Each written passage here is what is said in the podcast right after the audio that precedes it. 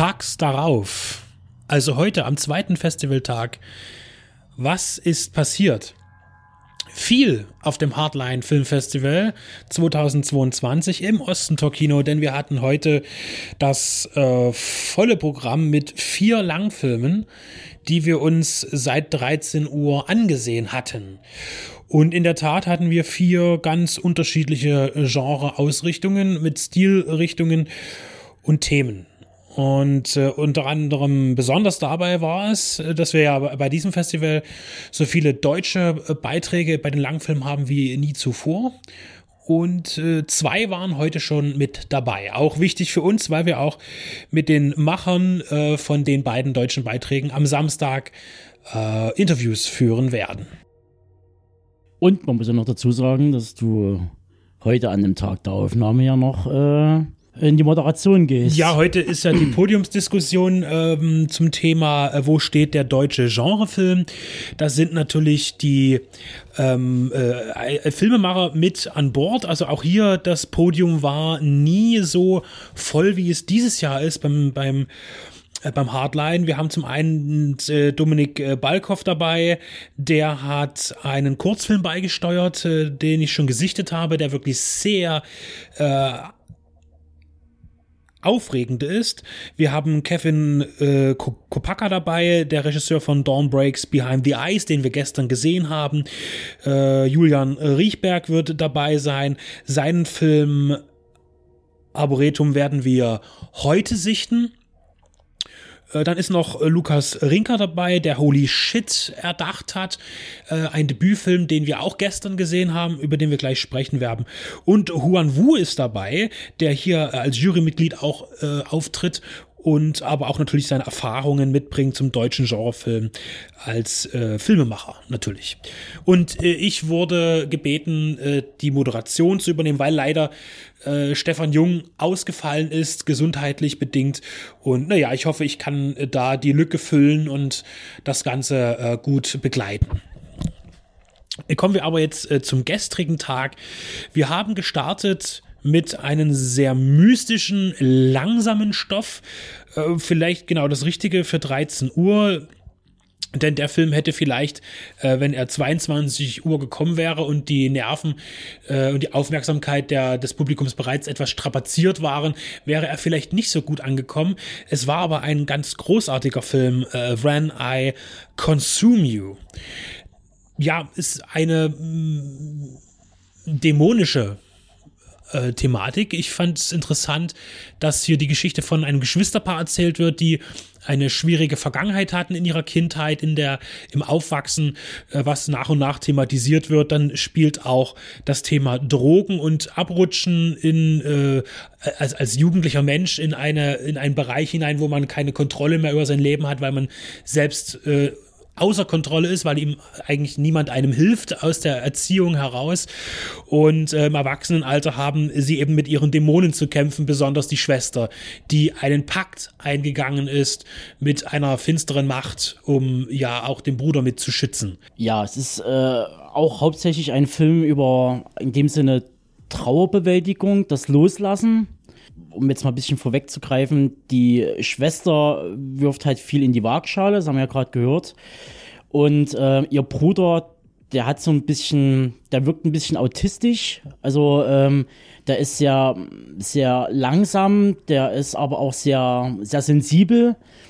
Und ähm, sie ist halt in dem Sinne die große kleine Schwester, die sein Leben versucht mitzuwuppen, den immer wieder aufbaut, ähm, aber selber halt natürlich auch immer mehr Kraft verliert dadurch. Und der Dreh- und Angelpunkt ist letztendlich, äh, dass Schwester vermeintlich Selbstmord begeht und ihr Bruder das natürlich nicht wahrhaben möchte und äh, jemanden ausmacht, der dafür verantwortlich ist und ihn dann sozusagen nachstellt oder jagt.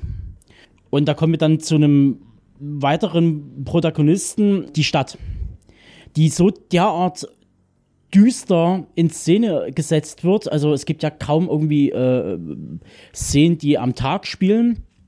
Ist jetzt nichts Ungewöhnliches, könnte man jetzt sagen. Aber ähm, es werden auch Ecken von Manhattan gezeigt, von New York, die man, die, die man einfach nie betreten will, weil, weil da, das ist nicht mal irgendwie Ekel, es ist einfach immer so eine ständige, bedrohliche Situation. Und glaube ich, mit so die, die bedrohlichste, ähm, was natürlich dann auch an der ganzen Soundkulisse liegt, am, am, äh, am Soundtrack liegt, der halt schon so drohnenartig äh, daherkommt, war die Szene, wo er diese, wo er diese Gang verfolgt. Und halt auch, wie die Gang in Szene gesetzt ist. Also, ähm, das, das ist. Es hat sich angefühlt, als ob der ein Brudel wilder Hunde irgendwie verfolgt. Also. Und da ist dein Übergang wahrscheinlich schon zu Wolfen da, weil ähm, zwar ist das nicht vergleichbar, was man in Wolfen an, mm. an, New York City sehen kann, aber weil es dort einfach auch heute nicht mehr so aussieht, man müsste heute einen Haufen äh, Gebäude einreißen und Müll hinschütten, um das äh, wiederherzustellen. Und der Film ist ja auch eine, eine Low-Budget-Produktion. Er nutzt aber äh, die Drehorte sehr intelligent äh, und sehr effektiv und wir haben wirklich ein sehr, sehr abgespecktes, äh, sehr einsames New York, was man dort sieht. Also fern von mm. irgendwelchen Unterhaltungsstraßen oder äh, Bromborium, sondern eben auch der nicht touristische Ort natürlich. Okay, man kann natürlich sagen, ja, das ist eine Indie-Produktion, aber die Bank weg durch, die, die Schauspieler, die engagiert wurden, die machen die Sache wirklich richtig, richtig gut. Und äh, hier noch die, dieser dämonische Faktor, der noch eingebaut wird, der ist tatsächlich zu diesem Drama, was wir sehen, äh, unheimlich atmosphärebringend und auch Gänsehaut erzeugend teilweise. Äh, sehr intelligent ähm, und minimalistisch eingesetzt, großartig gemacht. Nach einer kleinen Pause äh, kamen wir dann zum zweiten Film des äh, abends. Im Übrigen noch dazu ähm, ist, äh, wir haben ja auch im Nachgang, nach dem haptischen Festival, wie ich es mal sagen möchte, dem physischen, gibt es ja auch ein Online-Festival, das aber erst äh, eröffnet wird, äh, wenn äh, wie gesagt, das, ähm, das Festival hier vorbei ist. Es startet am 14. April und man hat dann Zeit bis zum 24. April, um äh, eine Auswahl an Filmen zu sichten, die hier äh, gelaufen sind auf dem Festival.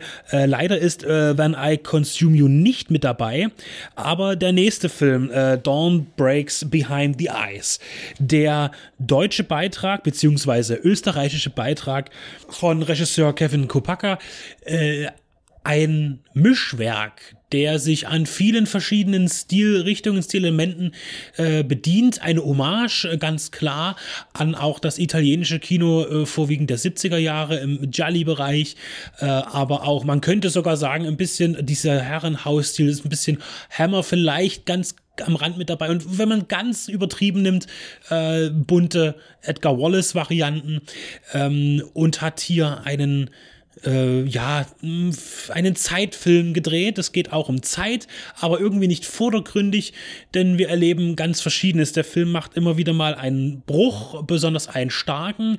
Das ist so dieses, äh, vielleicht das Hitchcock-Konzept wie bei äh, Psycho, dass man erst einmal irgendwas erlebt und dann ist es was ganz anderes.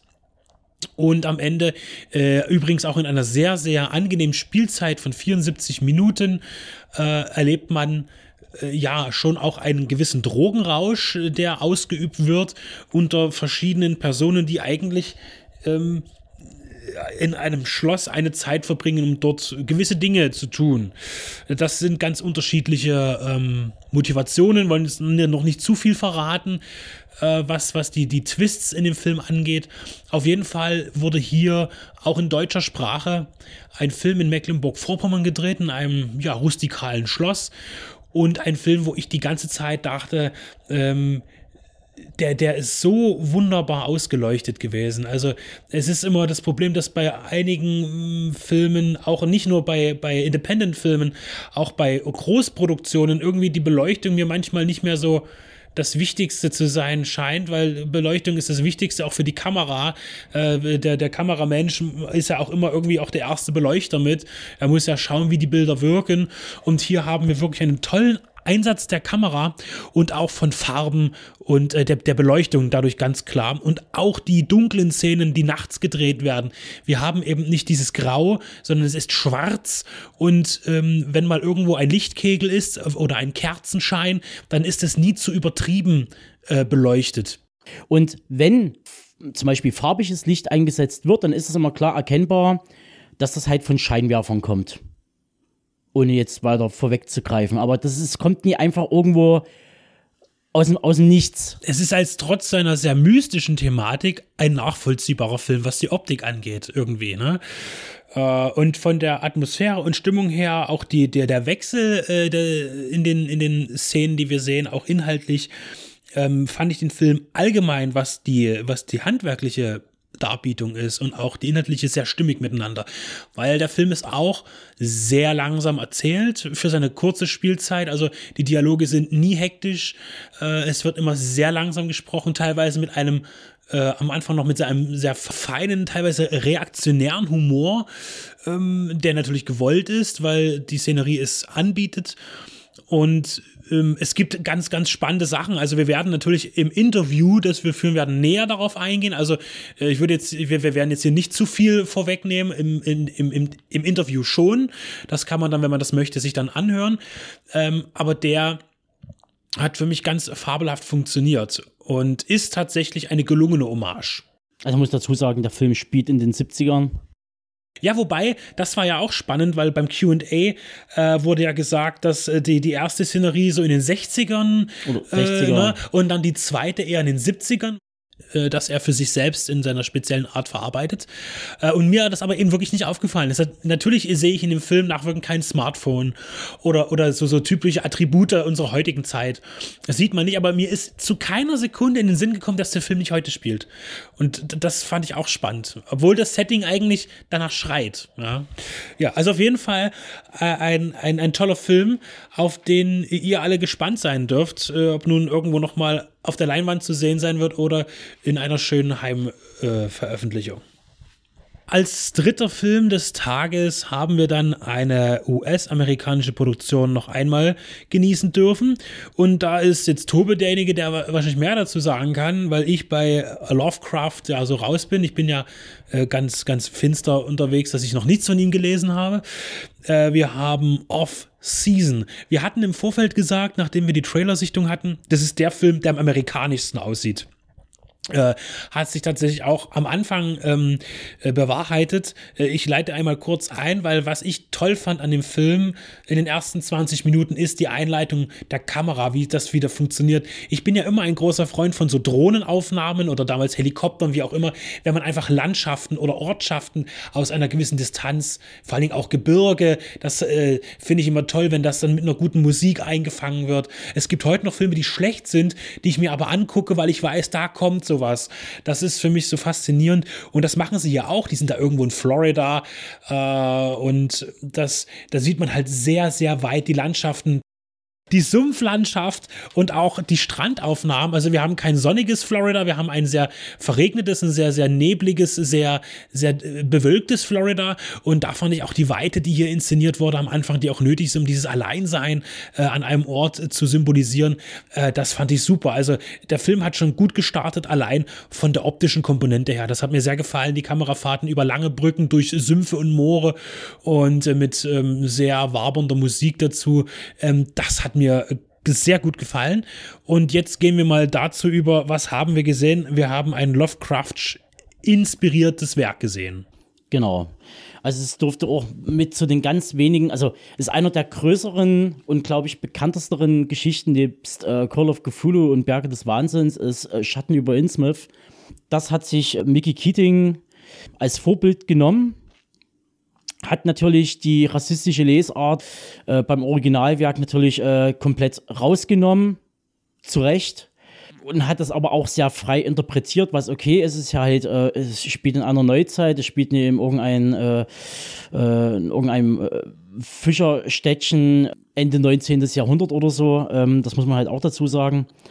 Und ja, wir haben hier ein Pärchen, was sich auf den Weg begibt auf eine Insel, auf eine entlegene Insel, weil sie den Notruf bekommt, dass der, dass das Grab ihrer Mutter verwüstet wurde und dass sie dem bitte nachgehen soll. Es sei wichtig. Er, sie wird angeschrieben von der Friedhofsverwaltung, wenn ich das irgendwie so rausgehört äh, habe und begibt sich halt auf den Weg, kommt halt dort an und sie findet niemanden und dann hat man eigentlich, wo sie das erste Mal die Stadt betritt, um den die Fried den Herrn von der Friedhofsverwaltung zu treffen und niemanden findet äh, und die, die ganzen Straßen voller Nebel sind, da muss ich erstmal an Silent Hill denken. Und das zieht sich halt durch den ganzen Film und sie kriegt langsam mit, dass da irgendwas äh, nicht stimmt. Und ähm, dann kriegt man immer so ein Rückblenden mit ihrer Mutter äh, auf, am Sterbebett, ähm, dass halt äh, die Mutter irgendwie einen Pakt geschlossen hat äh, mit Betreten dieser Insel. Mit einem Dämon, wird immer gesagt. Sie muss jetzt so ein bisschen das Erbe äh, ausfechten, glaube ich. Ne? Sie kommt Genau, dahin und genau, ist damit und- konfrontiert. Der Film äh, hat für mich ein bisschen äh, mit seiner Laufzeit an Kraft verloren. Ich weiß, dass das ähm, im, äh, im, im Nachgespräch auch mit anderen Gästen und auch mit unseren Freunden von Viva la Movolution äh, der Film aber sehr, sehr positiv aufgefasst wurde. Ähm, auch äh, weil ihr ja so ein paar Lovecraft-Kenner schon seid. Also es war auch ganz spannend, dass ihr gleich danach äh, erzählen konntet, was für eine Story und was war jetzt anders, was ist jetzt schlimm. Du hattest äh, bemängelt, dass etwas gezeigt wird, was halt nicht hätte gezeigt werden dürfen in dem Film zum Beispiel. Äh, das fand ich sehr spannend, eurem Gespräch beizuwohnen, weil ich da absolut fern bin. Und vielleicht ist diese, diese, diese Ent Entschleunigung des Films dann oder das, dass da irgendwie für mich nicht so viel passiert ist, vielleicht ist genau das auch das Richtige für den Film in Bezug auf die literarische Vorlage. Das weiß ich nicht. Ähm, äh, ich finde den Film trotzdem äh, gut. Er hat äh, gute Ansätze. Er hat, ähm, er schafft Atmosphäre. Für mich war aber dieses Thema des verlassenen Ortes einen, den ich schon oft gesehen habe im Film. Und vielleicht war ich deshalb nicht ganz so sehr äh, angetan, dass das jetzt irgendwann kein Ende nimmt. Wir haben dann aber auch äh, zwischendurch so eine Aufwecker äh, mit, mit, mit Effekten. Äh, wir haben dann auch wie ein Mensch von einem äh, tentakelartigen äh, Wesen äh, ja, au ausgefüllt und manipuliert wird. Das ist schon eine ziemlich kräftige Szene. Äh, aber das ist halt ähm, so ist ein kleiner Ausbruch aus diesem ständigen Hin- und Hergehen und hier ist jetzt auch niemand. Ähm, das aber trotzdem immer mit einer gewissen Bedrohlichkeit dabei. was das Buch so ein bisschen ausmacht, fehlt hier in den Film. Ich sage ja nicht, dass es eins zu eins übernommen werden muss, aber ich hätte mir noch ein bisschen mehr Beleuchtung von Kult, von Dämon und mehr von Verfolgung gewünscht, in Anführungsstrichen, weil das war mir einfach zu wenig oder es war einfach nicht da. Also das ist, äh, sie rennt zum Teil einfach vor, vor nichts weg. Das muss man einfach mal so sagen. Also es gibt eigentlich gar keine reell existierend sehende äh, äh, Verfolgungsjagd, dass Menschen hinter ihr herrennen. Das gibt's dort nie. Das ist die Angst aus dem Dunkeln, wie das. Ja, dafür ist es aber sehr hell und, äh, und dann haben sie halt eben am Ende den Kniff gemacht und da hätte, hätte ich mir eben was anderes gewünscht, auch wenn man es natürlich nie in der vollen, äh, im vollen Ausmaß äh, äh, zeigt, nur als Silhouette. Ähnlich wie bei The Mist, der Nebel von Frank Darabont. Ja, das hätte man sich vielleicht noch aussparen können.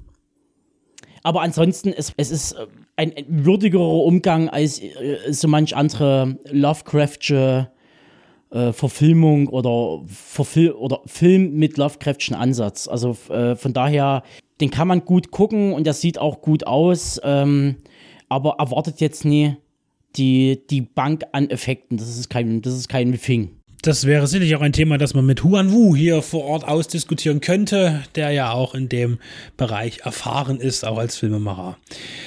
Ähm, dann würde ich sagen, äh, kommen wir zur Weltpremiere des Festivals im Langfilmbereich, die eine, die existiert. Und da ist auch der Flo ganz stolz drauf gewesen. Ähm, äh, um 22 Uhr startete Ach du Scheiße, äh, hier auch geführt unter dem internationalen Verleihtitel Holy Shit. Ein, äh, eine, eine, ja, Komödie, die äh, man könnte jetzt wieder anfangen, aus, von Mischungen zu sprechen. Ich hatte auch irgendwie gedacht, ja, jetzt haben wir hier äh, 127 Hours von Danny Boyle. Äh, wir haben eigentlich auch irgendwie Jack ist mit dabei, weil da passiert auch immer irgendwas mit Dixie Klos, die umfallen. Äh, also wir haben hier eine schnodderige Komödie um einen Mann, einen Architekten, der in einem umgestürzten Dixie-Klo äh, eingesperrt ist. Ein Dixie-Klo, das aber nicht nur einfach umgefallen ist, sondern in eine Baugrube hineingestürzt ist, durchbohrt von einer äh, Eisen- oder Metallstange, die natürlich nicht nur komplett durch das Toilettenhäuschen geht, sondern auch durch seinen rechten Arm. Und er dadurch natürlich noch an Bewegungsfreiheit eingeschränkt ist. Und wie es so ist, das Klo fällt um, alles ist voller, mit Verlaub, Scheiße und äh, auch Blut und äh, das Handy fliegt, ist natürlich ins, in die Kloake reingefallen und natürlich äh, ist er weit weg äh, von irgendeiner menschlichen Stimme, äh, die, also äh, menschlichem Gehör, das seinen Hilferuf hören könnte. Und selbstverständlich wird diese Baugrube gesprengt in wenigen äh, Minuten, nämlich einer halben Stunde. Und er ist da drin und hört nur aus der Ferne, aus den Mikrofonen, was auf diesem Richtfest, was dort noch stattfindet, der Oberbürgermeister von dem, oder zumindest Oberbürgermeisterkandidaten gespielt von Gideon, oder gesprochen erst erstmal, später gespielt von Gideon Burkhardt, äh, wie er äh, immer irgendwie nach ihm sucht. Äh, wo ist denn jetzt hier der Frank? Wo ist er? Unser Architekt. Äh, aber er findet nicht ihn, weil er da eingesperrt ist. Und nun ist natürlich die Sache, wie komme ich da raus? Und wir haben diesen Survival-Kampf äh, von genau. Frank in der Toilette, der dann nach und nach die die Genregrenzen auch noch ein bisschen ausweitet und letztlich und, zu einem Splatterfilm Und wird. letztendlich auch äh, die Frage klärt, immer in Bruchstücken, in kurzen Mini-Rückblenden, äh, wie es dazu überhaupt kam. Irgendwann ist es für den Zuschauer relativ schnell ersichtlich, dass es äh, aus einer bestimmten Richtung kommt. Für den Protagonisten scheinbar noch nicht so ganz. Da braucht es noch fünf Rückblenden. Sei es drum, was kann man jetzt noch sagen? Der Film geht 90 Minuten. Er hält sich eigentlich im Groben ja, der hält sich nicht ganz an das, an dieses äh, Zeitlimit, was der, der Film selber vorgibt, äh, äh, also dort in dem, in diesem Szenario. Aber es kommt grob hin mit der Laufzeit, äh, äh die der Protagonist dort hat, in dem Klo wieder rauszukommen. Es ist immer ein gewisser Humor dabei, klar. Hat noch einen gewissen Ernst dabei, der dann aber natürlich hinten raus komplett ins Cartoonhafte dann also äh, absolute Überspitzung am Ende, sei ja. es durch die Dialoge, die gesprochen werden oder vor allen Dingen die Darstellung von Gideon Burkhardt als Macht äh, besessener äh, Oberbürgermeisterkandidat äh, und Bauunternehmer scheinbar und äh, natürlich auch durch die immer harter werdenden und also sehr ins, also ins überzeichnete Splatter gehen. Also da äh, gibt's dann äh, Situationen, äh, wo man muss sagen, mit Baugerät auf Körperteile eingedroschen wird und das Blut spritzt literweise. Äh, also sehr, sehr, wie du sagst, sehr comichaft äh, überzeichnend am Ende. Also der steigert sich quasi. Das, das ist aber vollkommen okay. Das, das gehört bei mir äh, zu einem zu einem Splatter oder Film mit mit Splatter-Thematik oder mit Splatter-Elementen dazu, dass das immer comichaft überzeichnet ist. Also wir reden jetzt hier nie von dem französischen Terrorfilm, der, äh, der bemüht ist um so viel Realismus wie möglich, wenn dort irgendwie jemand ein Arm abgeschnitten wird, dass da eben nie wie bei Peter Jackson 50 Liter Blut rausspritzen oder wie Peter Jackson gesagt hatte ja mal zu seiner, seiner Mutter äh, bezüglich, äh, was war es glaube ich, Bethesda oder Braindead, äh, auf jeden Toten gibt es zwei Lacher. Das hat man hier letztendlich, in Anführungsstrichen, auch. Also auf jede, auf jede ekelhafte Szene gibt es immer zwei Lacher. Also wie die, wie die Ekelhaftigkeit aussieht, das kann sich jeder irgendwie selber ausmalen in einem Dixie, äh, was da alles an Flüssigkeiten rumschwimmen können, äh, jeglicher Couleur und äh, was auch das Sounddesign angeht, diese, diese Flüssigkeit auch äh, äh, akustisch in Szene zu setzen. Und ähm, ansonsten kann man jetzt erstmal gar nicht viel weiter sagen. Was man viel sagen kann, ist, dass die Effekte wirklich gut aussehen, handwerklich wirklich gut gemacht sind und ich habe man ist ja ein bisschen abgestumpft mittlerweile durch The Walking Dead und Co., dass da halt äh, selbst Hollywood, die das Geld haben, kein Geld mehr in Make-up-Effekte stecken. Und da war es dann doch schon wieder erfrischend zu sehen, dass jetzt CGI äh, so wenig wie möglich zum Einsatz kam. Äh, Gerade bei manchen Szenen ist es nie anders machbar, um das wirkungsvoll in Szene zu setzen. Der Film ist definitiv, das ist eine Gore-Komödie, oder ich habe es gesagt hier, Dixie-Gore es wird ein neues Genre vielleicht äh, eröffnen. Und es darf es auch benutzen, weil tatsächlich die Hersteller von Dixie und Toy Toy äh, sich tatsächlich äh, zu dem Film äh, bekannt haben äh, und auch unterstützend ähm, äh, gewirkt haben. Äh, wir haben hier auch einen Film, so sehr wir alles jetzt erzählt haben, äh, was auch beim Q&A äh, äh, für Rätsel gesorgt hat, dass der Film eine Filmförderung bekommen hat, eine deutsche von, von Hessen Film. Äh, auch darüber werden wir äh, am Samstag mit dem Regisseur Lukas Rinker sprechen, unter anderem. Auch hier ist äh, ein größeres Team angereist. Wir haben zwei Darsteller dabei äh, und auch den Kameramenschen und äh, Produzenten. Ähm, das wird auch nochmal eine interessante Gesprächsrunde werden, denn hier äh, sind viele Dinge, äh, denke ich, passiert, die äh, Debütanten ähm, vielleicht irgendwo anders schwerer fallen. Äh, da wird auch das Thema Corona nochmal äh, äh, eine Rolle spielen.